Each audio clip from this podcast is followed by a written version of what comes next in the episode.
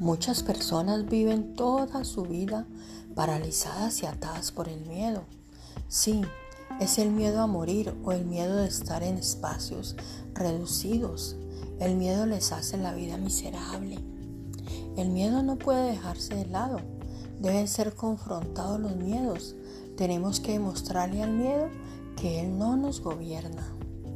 Para ayudarle a vencer el miedo, enfréntelo con el poder que te da el amor de Dios. Utilice todo lo que agrada a Dios para mantener su, vida libre de temor. Aplique también la oración y meditación en la lucha contra el miedo. No deje que la intimidación y el miedo manejen su vida un día más. Rompa con el miedo y sea libre. En un mundo lleno de preocupaciones y estrés, tú puedes tener el tipo de paz que nunca se agotará.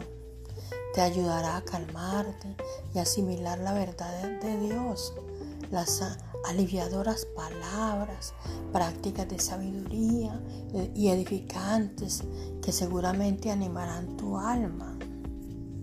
Descansa en el amor de Dios.